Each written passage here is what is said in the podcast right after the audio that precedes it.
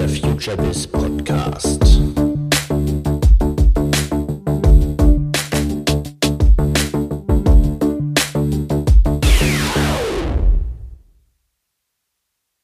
Herzlich willkommen zum FutureBiz Podcast. Mein Name ist Andreas Bersch. Ich bin Gründer und Geschäftsführer der Berliner Digitalagentur Brandpunkt und des Businessblog FutureBiz. Heute geht es mal um Gesundheit, genauer gesagt um das digitale Versorgungsgesetz oder noch genauer um die Möglichkeiten, die es gibt, in Zukunft Apps auf Rezept zu verkaufen. Ähm, da ist eine gewisse Goldgräberstimmung entstanden durch das von Gesundheitsminister Jens Spahn auf den Weg gebrachte Gesetz. Und wir sprechen heute mit Julian Braun von einem Berliner äh, Startup-Verband der digitalen Gesundheitswirtschaft über die Möglichkeiten, aber auch Anforderungen, die dieses Gesetz bietet, um sich in dem neuen Markt der Apps auf Rezept zu etablieren. Ich wünsche euch viel Spaß. Ja, grüß dich, Julian. Schön, dass du den Weg zu uns gefunden hast. Hallo, ja, ich freue mich. Vielen Dank für die Einladung. Wir haben heute ein spannendes Thema. Es geht ja um das große Thema ähm, digitaler Wandel in der Gesundheitswirtschaft. Ähm, du bist Jurist. Vielleicht erzählst du mal ganz kurz, ähm, was du eigentlich beruflich machst und wie du da hingekommen bist.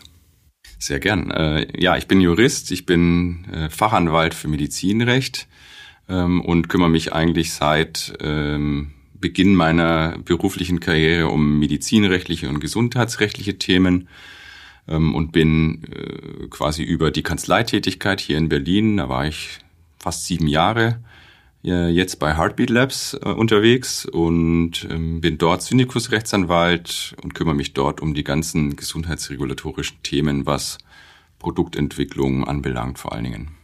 Und du bist ja auch, so, so kam ja auch der Kontakt zustande, du bist ja auch mit dem Vorstand eines Verbandes, der sich, glaube ich, jetzt diesem Thema widmet. Und wer hat sich eigentlich genau in dem Verband zusammengeschlossen und wie heißt der?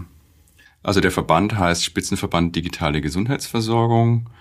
Ähm, und in dem Verband sind ganz junge Unternehmen, kleinere Unternehmen, Startups vor allen Dingen bundesweit, äh, die sich alle auf die Entwicklung von digitalen Gesundheitsanwendungen und E-Health-Produkten spezialisiert haben. Ja, und der Ursprung, wir haben ja gerade im Vorgespräch uns schon damit ein bisschen beschäftigt. Der Ursprung ist ja, korrigiere mich jetzt gerne, wenn ich das falsch wiedergebe, das sogenannte digitale Versorgungsgesetz, was ja, glaube ich, maßgeblich durch den jetzigen Gesundheitsminister Spahn ähm, ja auch sehr schnell, glaube ich, aufs Gleis gesetzt wurde. Vielleicht sagst du mal ganz kurz, wie es dazu gekommen ist und vielleicht auch eine Einschätzung, warum es eigentlich so lange gedauert hat, bis es so etwas in Deutschland gegeben hat. Also ja, ganz, ganz richtig. Ähm, das digitale Versorgungsgesetz sicher ein Meilenstein, der jetzt in den letzten Monaten für Furore im digitalen Gesundheitsmarkt gesorgt hat. Und zwar vor allen Dingen deswegen, weil ähm, er jetzt äh, ähm, die App auf Rezept vorsieht. Also dass quasi Krankenkassen in Zukunft verpflichtet sind, bestimmte Gesundheits-Apps zu erstatten und quasi den GKV-Markt, den Markt der gesetzlichen Krankenversicherung dafür zu öffnen. Und äh, naja, in der Historie war es so, das hat natürlich eine ganze Weile gedauert, bis überhaupt die Digitalisierung in der Medizin in Deutschland jetzt so einen Zug bekommen hat, wie das in den letzten Monaten der Fall war. Mm, das liegt aber vor allen Dingen daran, dass sich erstmal die Ärzte der Digitalisierung öffnen mussten. Ähm, und da gab es einen Ausgangspunkt in 2018 im Mai. Da haben nämlich die Ärzte für sich äh, beschlossen, dass sie jetzt auch ausschließliche Fernbehandlung zulassen. Und das war insoweit eine Neuerung, als in der Vergangenheit es immer so war, dass Ärzte nur dann über Online-Medien oder über Telefon ähm, also über Fernkommunikationsmittel, ähm, Patienten beraten und behandeln durften, wenn sie diesen jeweiligen Patienten vorher schon mal physisch bei sich in der Praxis gesehen hatten. Und das hat man jetzt aufgegeben, diese Grenze, ähm, und hat eben zugelassen, dass ein Arzt auch unbekannte Patienten behandeln darf über Fernkommunikationsmittel, Videosprechstunde, Online-Beratung zum Beispiel. Also da, wir kommen ja vielleicht noch auf den Begriff Goldgräberstimmung. Ich glaube, da ist ja jetzt auch so eine gewisse Goldgräberstimmung gerade ausgebrochen, äh, App auf Rezept. Aber nochmal ganz kurz auf die Ärzte. Das klingt ja jetzt fast so, als ob die Ärzte da eigentlich die Bremser gewesen sind. Und was ich jetzt auch, was mich überrascht, warum ist denn eigentlich der Gesetzgeber so auf das Votum der Ärzte dort angewiesen? Naja, weil also auf das Votum der Ärzte ist er gar nicht so sehr angewiesen, aber die Ärzte haben ja eine eigene Selbstverwaltung und haben ein eigenes Berufsrecht, das sie sich auferlegen. Und da war es, wie gesagt, bisher so, dass die das für sich stark limitiert hatten. Ähm, aber nachdem jetzt auch im Ausland die Digitalisierung im Gesundheitswesen immer eine größere Rolle spielt und die Ärzte in Deutschland und die Gesundheitspolitik das in Deutschland wahrgenommen hat, ähm, war es zumindest so, dass im ersten Schritt eben die Ärzte auch für sich beschlossen haben, sich da ein bisschen offener aufzustellen und liberaler am Markt zu agieren. Ähm, und das war natürlich einer der Meilensteine im Bezug auf die ärztliche Fernbehandlung dann. Und dem hat sich der Gesetzgeber dann angeschlossen. Das hat er wohlwollend in Kauf genommen und hat dann ganz viele Regelungen erlassen, um Videosprechstunden äh, und die, also die Grenzen und Möglichkeiten von Videosprechstunden. Und ähm, das wurde jetzt dann auch weiterhin ähm, noch ausgeweitet. Und dann ist man natürlich auf die Idee gekommen, ähm, was macht man denn eigentlich mit Gesundheits-Apps, mit E-Health-Produkten, ähm, wie ist es mit elektronischem Rezept, elektronische Patientenakte, wollen wir sowas zulassen, unter welchen Voraussetzungen? Und so weiter. Die ja auch, glaube ich, in einigen Ländern und USA ja es eigentlich schon lange gegeben hat. Aber bei uns waren sie ja offenbar dann nicht nur teilweise nicht zulässig wie die elektronische Sprechstunde, sie wurden auch nicht von den Kassen ersetzt. Nicht? Und das ist ja, glaube ich, das, was sich da jetzt geändert hat. Das heißt, ähm, theoretisch, wenn ich jetzt eine, ein Geschäftsmodell entwickle für eine Gesundheits-App, dann ähm, kann die ja auch von der Kasse übernommen werden. Genau. Das ist natürlich eine sehr positive Entwicklung für die ganzen äh, Software- und App-Hersteller im Gesundheitswesen, weil in Deutschland ist es so, der Selbstzahlermarkt ist ein schwieriger Markt für so einen Softwarehersteller, weil es einfach so ist, dass die Patienten in Deutschland nicht gewöhnt sind, selber aus eigener Tasche viel für Gesundheitsleistungen zu bezahlen. Ähm, und deswegen ist natürlich jetzt äh, besonders positiv zu bewerten, zumindest aus Herstellersicht, wenn es jetzt Vorschriften gibt, die Krankenkassen sogar verpflichten, ähm, auf ärztliche Verordnung ähm, Gesundheits-Apps zu erstatten unter bestimmten Voraussetzungen. ist ja eigentlich erstaunlich, bevor wir jetzt auf das Thema kommen, weil für Fitnessclubs geben, geben viele sehr viel Geld aus, aber wenn es dann darum geht, für eine Gesundheits-App nochmal zwei Euro im Monat auszugeben, dann rufen Sie nach der, nach der Kasse. Ist das so, wie der Markt aussieht? Ich glaube, das hat viel mit Gewohnheit zu tun. Also ich glaube, ein Konsument ist gewöhnt, für sein Fitnessstudio und für sein Privatvergnügen mit Sport und so weiter ähm, Geld in die Hand zu nehmen. Äh, und das ist aber halt bei Gesundheitsleistungen nicht. Ähm, also als GKV-Versicherter geht man einfach nur in die Arztpraxis äh, und zeigt seine Versichertenkarte vor, wird behandelt und hat einfach mit den Kosten und mit der Abrechnung gar nichts zu tun. Und so ist es dann eben auch äh, bei verschreibungspflichtigen Arzneimitteln, die ja zum Teil auch recht hochpreisig sind. Die rechnet die Apotheke direkt mit der Krankenkasse ab. Der Patient und der Versicherte in der GKV kommt eigentlich kaum in Berührung mit mit den entsprechenden Kosten, die da auflaufen. Auch bei Krankenhausbehandlungen und so weiter, da kriegt man einfach nichts davon mit. Und deswegen ist, glaube ich, jeder Euro auffällig im, im Markt, den man aus eigener Tasche bezahlen muss. Okay, dann kommen wir nochmal auf das ganze Thema ähm, Apps auf Rezept oder auch die Geschäftsmodelle, die dort eigentlich jetzt entstehen.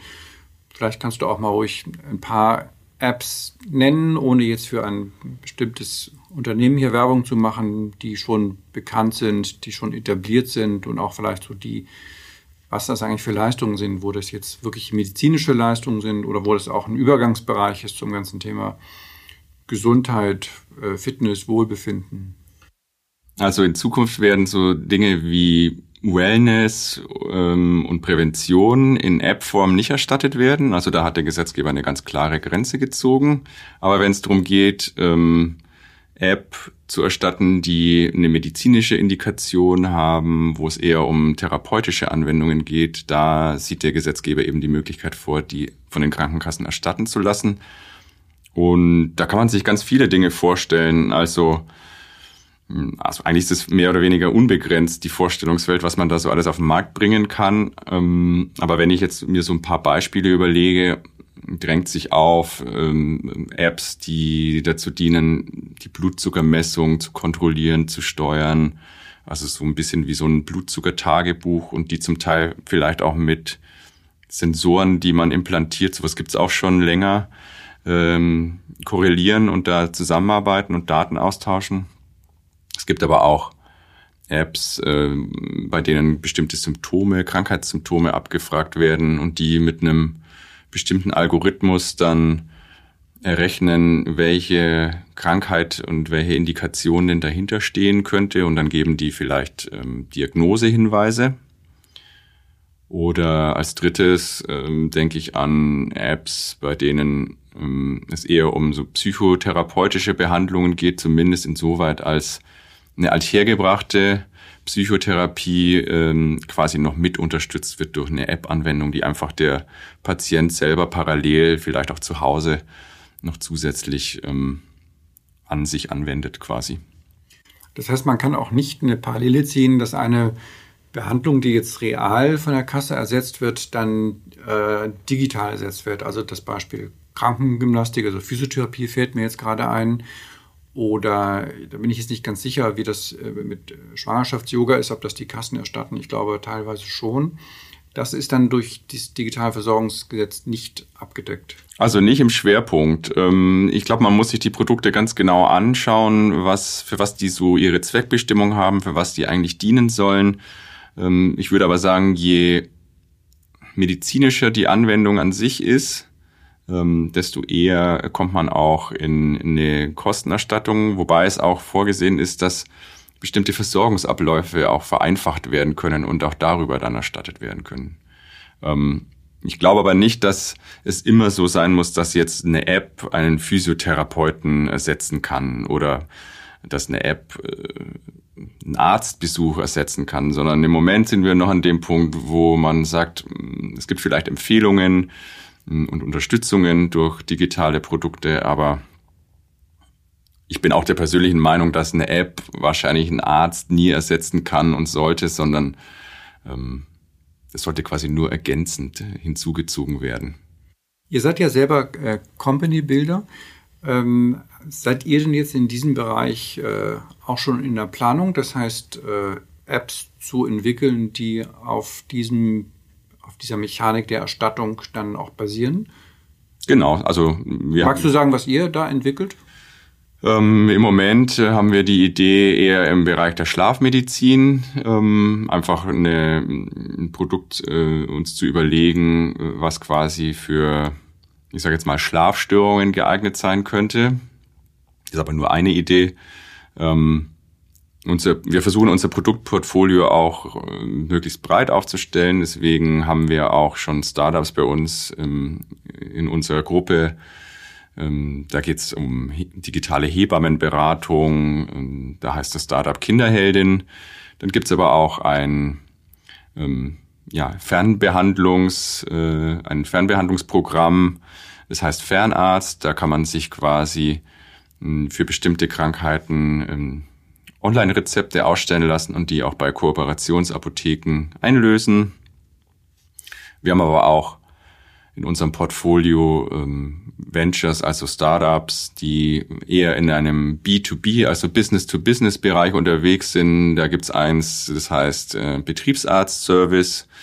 Da geht's eher um so arbeitsmedizinische Anwendungen, die man auch versucht mit, also schwerpunktmäßig mit digitalen Mitteln ähm, quasi zu etablieren, also auch mit so Videosprechstunden und so weiter. Aber wie gesagt, da geht's eher um so Arbeitsmedizin und Betriebsmedizin, ist also ein Geschäftsmodell, was sich nicht so sehr an den Konsumenten an sich richtet, sondern eher an Unternehmen, die verpflichtet sind, bestimmte arbeitsmedizinische äh, Leistungen vorzuhalten.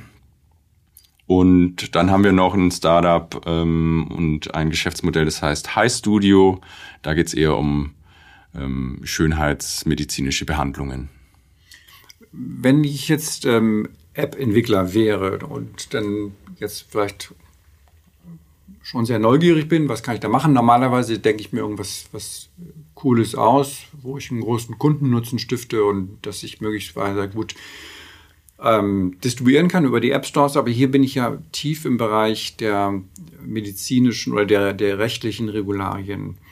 Wie geht denn idealerweise ein App-Entwickler, der jetzt hier zuhört, äh, vor, um für sich zu erkennen, in welchem Bereich er überhaupt eine Chance hat, in den Bereich der Erstattung zu kommen? Denn ist ja doch, wenn ich das richtig verstehe, ein gewisses Risiko. Denn nur wenn ich auch eine Chance habe, erstattet zu werden, lohnt sich ja am Ende des Tages wahrscheinlich mein Geschäftsmodell. Genau, also ich glaube, am Anfang muss man sich überlegen, in, welchen, in welches Marktsegment will man als App-Hersteller, also eher den Selbstzahlermarkt, der ja wie gesagt ein bisschen schwierig ist in Deutschland, oder der ähm, GKV-Markt, der dann aber wiederum äh, sehr engen und strikten Regularien unterliegt, auch in Bezug auf die auf das Produktdesign an sich. Und naja, wie geht man da als Hersteller vor? Bleiben wir mal ruhig bei den regulierten Bereich. Also wenn ich jetzt sozusagen von den äh, wenn ich will, dass die gesetzlichen Krankenkassen mein, meine Leistung ersetzen, ähm, kann ich das vorher mit den äh, GKVs besprechen? Kann ich das dort sozusagen zur Prüfung einreichen? Wie, wie sieht das aus? Also ich glaube, der erste Schritt wäre, dass man sich mal das Regelwerk anguckt, in dem diese ganzen Voraussetzungen niedergeschrieben sind. Die heißt digitale Gesundheitsanwendungen Verordnung, etwas sperriger Name, aber ähm, wenn man da reinguckt, dann findet man in den Anlagen eigentlich sehr breite, ähm, ich sage mal, Checklisten, die man sehr gut an die Hand nehmen kann, um dort herauszufinden, was muss ich denn jetzt eigentlich aus technischer Sicht vor allen Dingen auch ähm, ähm, und auch aus Konsumenten sich erfüllen, um Erstattungsvoraussetzungen zu erfüllen quasi. Das sind dann so Dinge drin wie Datenschutz, Datensicherheit, Verbraucherschutz, Nutzerfreundlichkeit. Also eine ganze Latte an äh, Voraussetzungen, die man sich da gut angucken kann. Ich glaube, da kriegt man schon ein erstes äh, Gefühl dafür, ähm, na, wie streng die Kriterien dann tatsächlich auch sind. Und ansonsten, ähm, weil das Ganze unter der Federführung des Bundesamt für Arzneimittel und Medizinprodukte, des BfArM, stattfinden wird. Die sollen nämlich ein Verzeichnis am Schluss äh, führen, in dem Apps und Gesundheitsanwendungen, die die Voraussetzungen erfüllen und geprüft wurden vom BfArM, ähm, dass in dieser Liste quasi alle äh, Apps aufgelistet werden, die man am Schluss auch als Arzt verordnen und als Krankenkasse bezahlen muss. Ähm, und dieses BFAM, das bietet auch Beratungsleistungen an. Also da ist man quasi genau an der Behörde, die dann am Schluss die Prüfungen vornimmt. Die kennen sich besonders gut damit aus, ähm, in welche Richtung das Ganze gehen muss. Und die kennen natürlich die Regularien aus dem FF und die können ganz gute Beratungsleistungen ähm, anbieten. Das heißt, das ist schon der richtige Weg, dann mit der, mit der, der Idee dorthin zu gehen. Aber bekommt man denn dann eine gewisse Planungssicherheit? Also weiß ich dann, wenn das BFAM dem sozusagen das Prüfsiegel äh, aufdrückt, dass ich dann ähm, auf Dauer diese Leistung auch abrechnen kann bei der gesetzlichen Krankenkasse? Genau, also. Auf Dauer oder ist das eine, nur auf, auf Zeit vergeben? Mh, soweit ich weiß, ist es erstmal Hop oder Top. Also wer drin ist, ist drin. Natürlich, wenn man sein Produkt ändert und da bestimmte Änderungen im Design und so weiter vornimmt, die wesentlich sind, dann muss man da eine bestimmte Anzeige an das BFAM, an die Behörde wieder äh, schalten und die gucken sich das dann nochmal an und gucken, ob unter diesen veränderten Bedingungen die Voraussetzungen immer noch gewahrt sind. Das heißt, man kann durchaus auch mal rausfallen.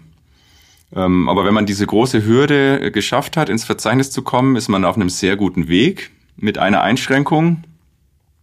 Da ist noch nichts darüber gesagt, zu welchem Preis man das abrechnen kann. Mhm. Ähm, das ist ja wieder originär Kassensache und deswegen muss man als Hersteller dann am Schluss auch mit den Krankenkassen den Preis für die digitale Gesundheitsanwendung verhandeln. Mit jeder einzeln? Nee, das macht man mit dem äh, Spitzenverband, okay. also mit dem GKV-Spitzenverband dann. Okay, das heißt, um den Prozess nochmal zusammenzufassen, ich mache eigentlich mein, äh, meine Geschäftsidee, ich lasse die sozusagen abstempeln und wenn ich diesen Stempel habe, dann gehe ich in die Entwicklung rein. Ja? Das heißt, ich kann, ich muss keinen Prototypen bauen. Ich kann wirklich mit der Idee, mit einem, mit einem Papierantrag dieses Prüfsiegel bekommen. Mm. Das ist ja für viele nicht ganz unkritisch. Genau. Ne? Wann, wann gehe ich sozusagen in die Produktion? Denn ein Pilot ähm, kostet ja auch Geld, ihn zu produzieren. Ja, wobei ich glaube, es wäre schon sinnvoll, einfach auch aus, naja, User Experience Gründen äh, so einen Prototypen mal zu bauen, um überhaupt zu verstehen, ob das Ding funktioniert oder nicht. Und ähm, man muss ja auch schauen, dass man diese ganzen Anforderungen, die man auf, also quasi in der digitalen Gesundheitsanwendung in Verordnung vor Augen hat und erfüllen muss, dass man die auch tatsächlich produktgenau und detailliert abbildet. Das heißt, so einfach nur auf dem Reißbrett und auf, auf, also auf einem Papierdesign einen Antrag zu stellen, halte ich für keine gute Idee. Ehrlich gesagt bin ich auch noch nie drauf gekommen, ob das, ob man das machen kann. Mhm. Ähm, vielleicht geht's, aber mm, da der Prozess selber noch gar nicht am Laufen ist, sondern erst in ein paar Wochen überhaupt quasi zum ersten Mal beantragt werden kann, ähm, habe ich da keine Erfahrung. Neuland auch offenbar jetzt noch. Genau, richtig. Also diese digitale Gesundheitsanwendung in Verordnung, wo das mhm. ganze Regelwerk drin steht, die ist quasi noch im Referentenentwurf, die muss noch verabschiedet werden, aber das wird innerhalb der nächsten Tage, Wochen der Fall sein und dann steht es auch. Und ab wann kann man dann seinen Antrag stellen? Äh, ab dem Zeitpunkt, wenn das Bundes, also das BfArM äh, die entsprechenden Prozesse aufgesetzt hat, ich würde sagen, mh, mm, Spätsommer, Herbst, Winter. Das kann man, okay. ich traue mich da nicht so. Könnte aber auch sein, vielleicht auch, wenn wir es jetzt nicht wissen, könnte auch sein, dass es erstmal ein ziemlicher Run ist und dann da eine relativ große Pipeline entsteht und man dann vielleicht ein halbes Jahr warten muss. Naja, ähm, also es geht jetzt gar nicht nur um so digital, also um, nee, nicht nur digitale Voraussetzungen, sondern technische Voraussetzungen, sondern man muss ja auch einen bestimmten, ich sage jetzt mal, Nutzen nachweisen für sein Produkt. Also man kommt nicht einfach mit jeder Idee und mit jeder App in den GKV-Markt, sondern muss dann auch bestimmte Evidenzen generieren, bestimmte Daten generieren, die zeigen, dass die App, die man da anwendet und die man von den Krankenkassen erstattet haben will, dass die auch in der Versorgung selber einen konkreten Nutzen hat. Und da ist im Moment im Referentenentwurf noch vorgesehen, dass man bestimmte Studien vorlegen muss bei der Antragstellung. Und die Studie muss man natürlich auch erstmal haben. Also natürlich gibt's App-Hersteller, die mit großem Weitblick bisher agiert haben und schon entsprechende Daten generiert haben und Studien vorliegen haben. Ähm, aber das ist, glaube ich, bei weitem nicht bei allen äh, Herstellern der Fall. Insbesondere, weil das in der Vergangenheit nicht unbedingt immer in der ähm, Größe notwendig war. Das klingt jetzt auch gar nicht so nach einem typischen Startup-Markt. Ne? Das klingt ja eigentlich fast eher wenn du sagst, man braucht Studien, das klingt ja eigentlich fast eher, ähm, als ob da jetzt doch die etablierten Player vielleicht sich in dem Markt aufstellen könnten. Pharma, Medizintechnik. Genau. Also die, die Kosten für so eine Studie und die Entwicklungskosten spielen natürlich eine große Rolle. Das muss man als Hersteller erstmal abbilden können als Startup. Ähm, ist auch ganz interessant, wenn man in die Begründung für diese digitale Gesundheitsanwendung in Verordnung, äh, also in das Regelwerk reinschaut, dann mh, hm, sieht man im Entwurf zumindest, dass der Gesetzgeber selber davon ausgeht, dass die Kosten für die Generierung eines solchen Studiennachweises im unteren sechsstelligen Bereich liegen können. Und das allein nur für die Studien. Das heißt, ja, ähm, man muss sich schon überlegen ähm, in seinem Businessplan, wo soll denn überhaupt das Geld herkommen und je ähm, kapitalintensiver das ist, desto eher wird man sagen können, naja, das werden halt wahrscheinlich auch äh, Pharmafirmen sein, die das in Zukunft äh, für sich entdecken und das sind ja auch schon auf einem guten Weg oder etablierte große Medizintechnikhersteller oder auch so große Softwarehersteller wie Apple und so weiter. Die werden diesen Markt sicher für sich entdecken in Zukunft und haben natürlich auch die äh, notwendigen Finanzmittel, um das ähm, ja zugkräftig auf die Bahn zu bringen. Also das heißt, was ich vorhin gesagt habe, Goldgräberstimmung äh, ist dann doch ein bisschen zu relativieren. Also die, die Startup-Szene ist da jetzt noch nicht in den, in den Startlöchern nach, nach deiner Wahrnehmung. Also ich glaube jetzt nicht, dass es äh, naja, so ein Mega-Run geben wird. Das wird sich jedes ähm, Unternehmen für sich äh, überlegen, ob man jetzt schon bereit ist, diesen Antrag zu stellen oder ob man da noch an bestimmten Stellen nacharbeiten muss, um die Voraussetzungen zu erfüllen.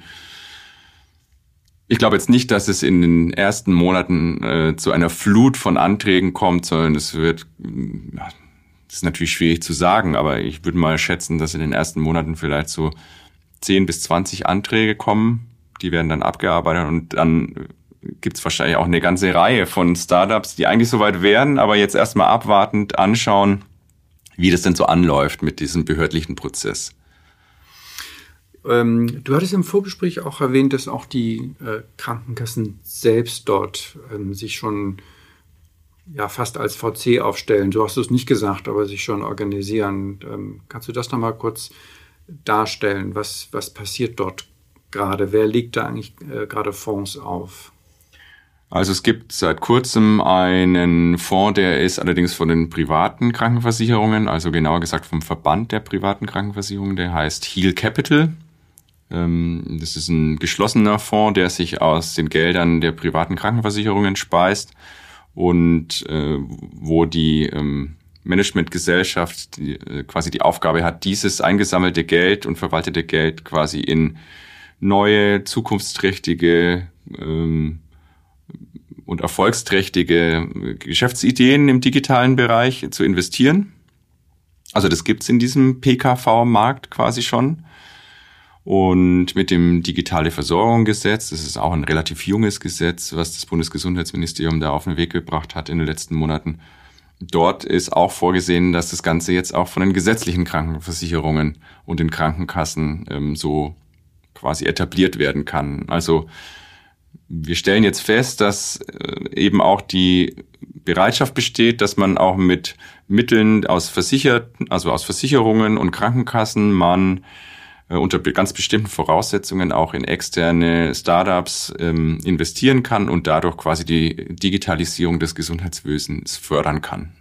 Also das erscheint mir jetzt erstmal sehr plausibel zu sein, weil genau das, was du vorher beschrieben hast, die, dieser enorme Aufwand äh, der, der Studienerstellung, teilweise auch vielleicht auch der Forschung, kann natürlich von, äh, von, ja, von Leuten aus der Branche selbst vielleicht viel, viel ähm, besser gesteuert werden. Das war jetzt Quatsch. Ich bitte rausschneiden. So, nochmal. Das erscheint mir jetzt auch sehr, auf den ersten Blick sehr plausibel, ähm, weil ja möglicherweise dort mehr Fachkenntnis in den Markt reinkommt, der sich ja sonst, sonst noch sehr schwer entwickeln könnte. Aber wie sieht das die, die Startup-Branche selbst? Ähm, sehen die das als, als hilfreiche, als hilfreiche Partnerschaft an oder ist das ein, ein, ein Wettbewerb, den man eigentlich gar nicht will? Also das wird man sehen müssen, nachdem wir vorhin schon darüber gesprochen haben, dass es ja immer eine große Rolle spielt, wo denn das Geld für die ganze Produktentwicklung ähm, herkommt, ist es natürlich schon begrüßenswert, dass man quasi da jetzt, ich sage jetzt mal, einen neuen Adressatenkreis für Investoren aufmacht, dass man quasi sagt, naja, jetzt dürfen eben auch Krankenkassen mit öffentlichen versicherten Geldern ähm, sich unter ganz bestimmten Voraussetzungen an Startups und an Produktentwicklung mitbeteiligen ähm, ob da jetzt eine Konkurrenz entsteht, hm, wage ich mal zu bezweifeln. Jedenfalls, naja, vielleicht noch eine Konkurrenz zwischen den Krankenkassen, weil das natürlich auch einen bestimmten Marketing-Effekt hat, wenn man sich als gesetzliche Krankenkasse besonders digital darstellt ähm, und sagen kann, ja, ähm, unter unserer Federführung gibt's jetzt die und die Produkte und vielleicht laufen die dann auch unter dem, dem Krankenkassenlabel, unter dem jeweiligen.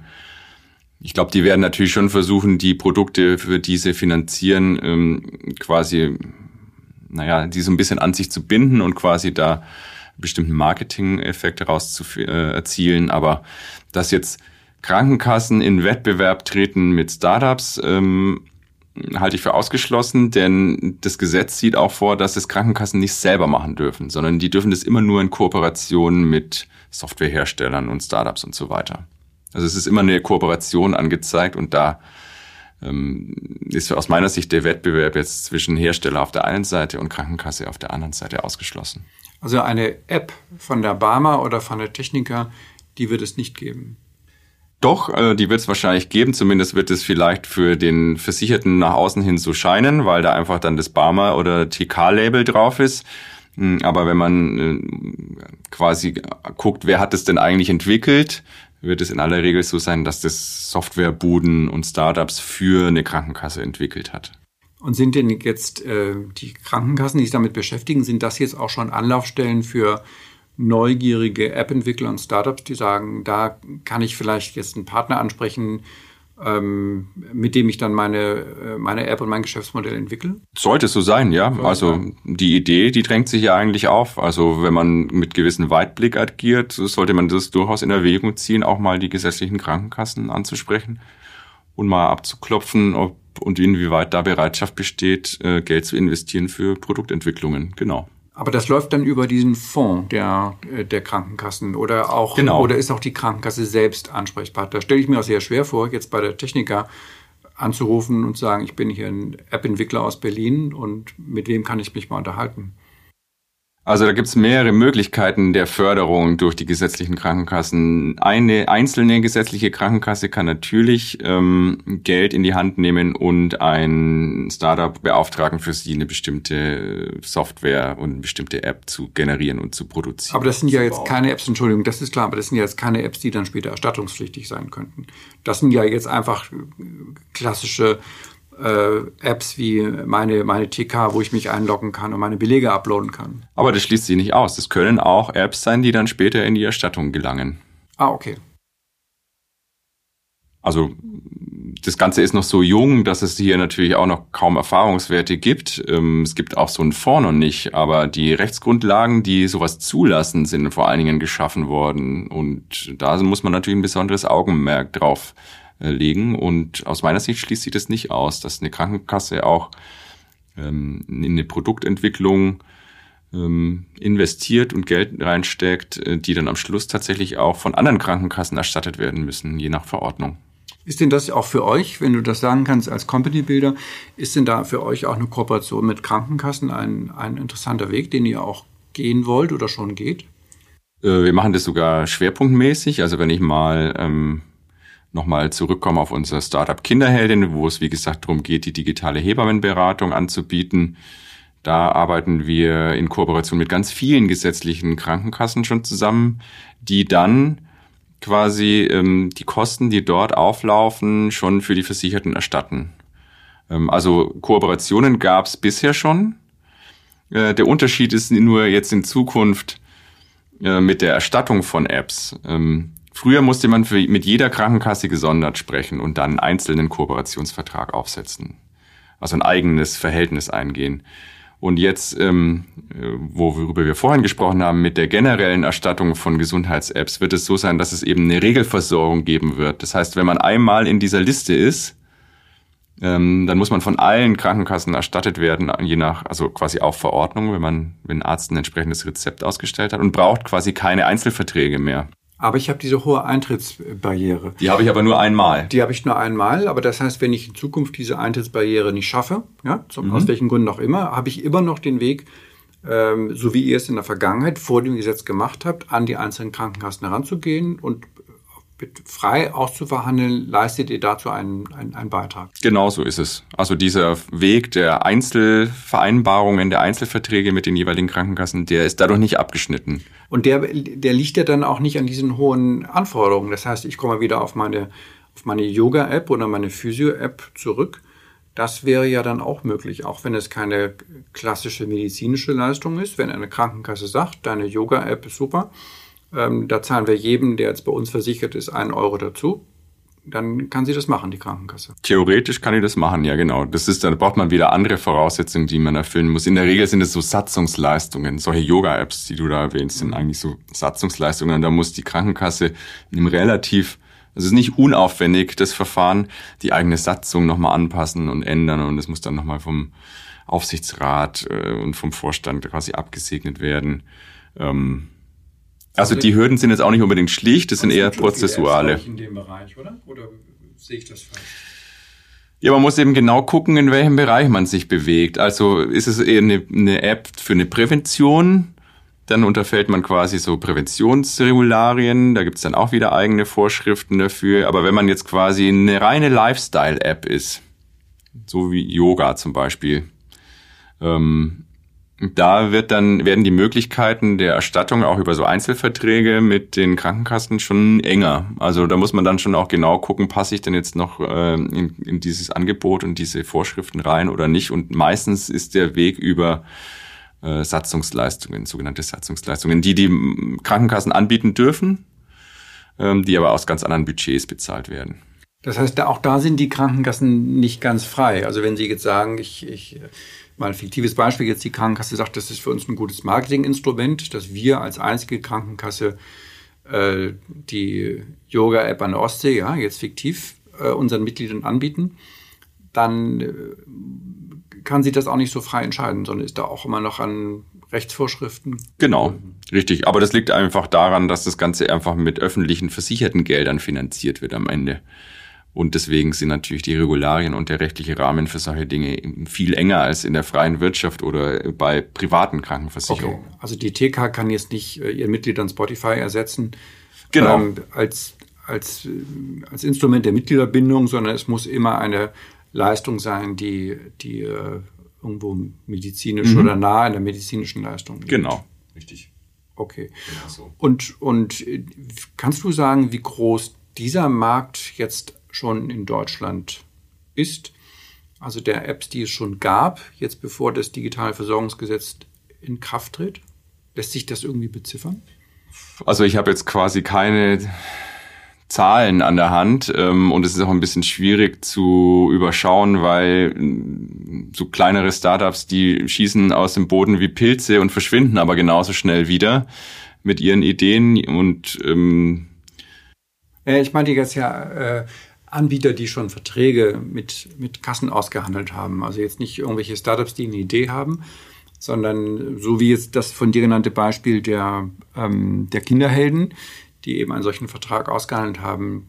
Hast du dann eine grobe Schätzung, wie viel, wie viel Angebote da auf dem Markt sind? Ich meine jetzt nicht, wie viel Euro die erwirtschaften. Also da es in der Vergangenheit ja so war, dass man quasi, wenn man von der Krankenkasse erstattet werden wollte, immer solche äh, Einzelvereinbarungen gebraucht hat, hat man natürlich als Hersteller ähm, immer gut daran getan, sich solche Kooperationen anzulachen mit den gesetzlichen Krankenkassen. Deswegen würde ich sagen, nahezu, also wahrscheinlich sind so fast 70 Prozent der Startups, die da draußen seit drei, vier, fünf Jahren auf dem Markt sind, über solche Einzelverträge finanziert. Okay, und ähm, die Prognose dazu wird dieser Markt, der, ich weiß nicht, wie wir den jetzt nennen wollen, der wird ja weiter bestehen. Ähm, hat der da noch eine Dynamik oder wird sich jetzt alles verlagern in die, in die Apps auf Rezept?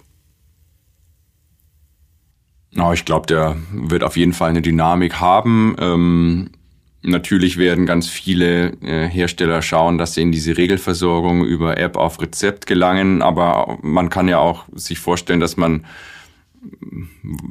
weil einfach die Produktentwicklung zu kostenintensiv ist oder aus anderen Gründen, dass man sagt, so, nee, wir nehmen davon erstmal Abstand, wir schauen mal, wie sich der Prozess etabliert, hm, wie sich das Ganze da weiterentwickelt und dann quasi erstmal auf Selbstzahlerbasis oder auf Basis dieser Einzelverträge weitermacht.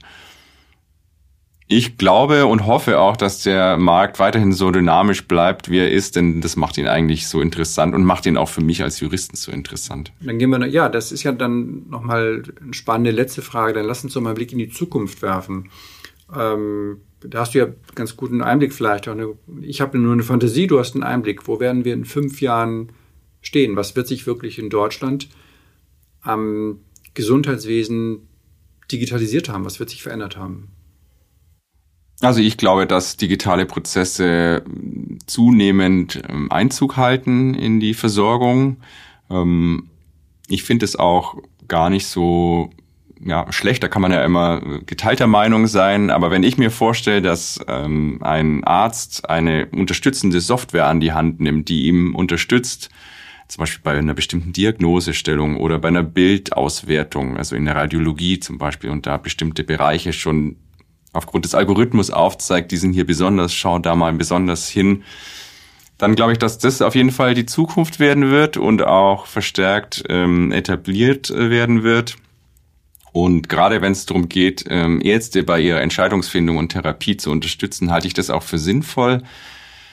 Äh, ich mache mir das immer an so einem kleinen Beispiel äh, klar ein Arzt, der quasi nur offline arbeitet, äh, singulär mit seinem eigenen Erfahrungswissen, der arbeitet natürlich auch nur mit diesem eigenen persönlichen Erfahrungswissen.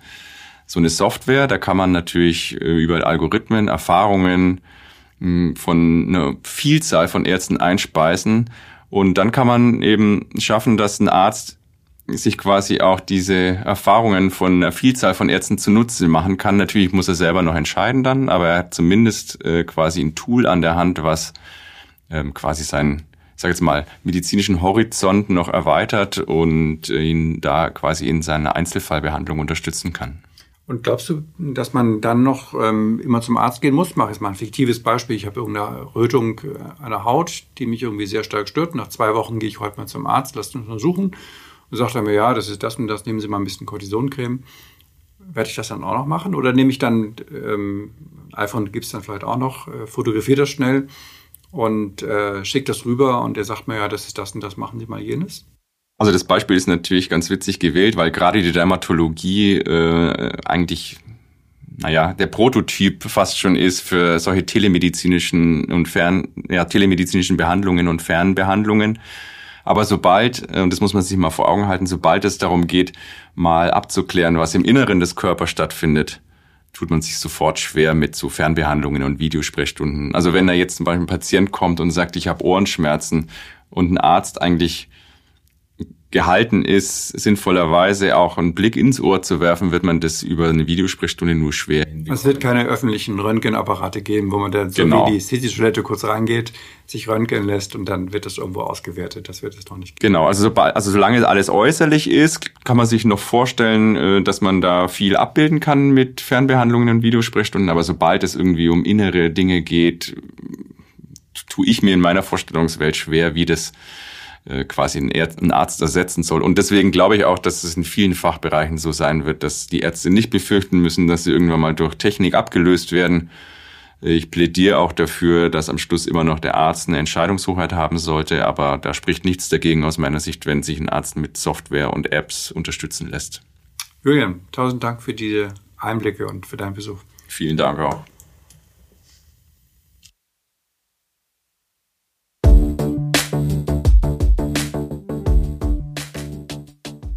Ja, das war unser heutiger Podcast zum Thema Apps auf Rezept und die digitale Transformation im Gesundheitswesen.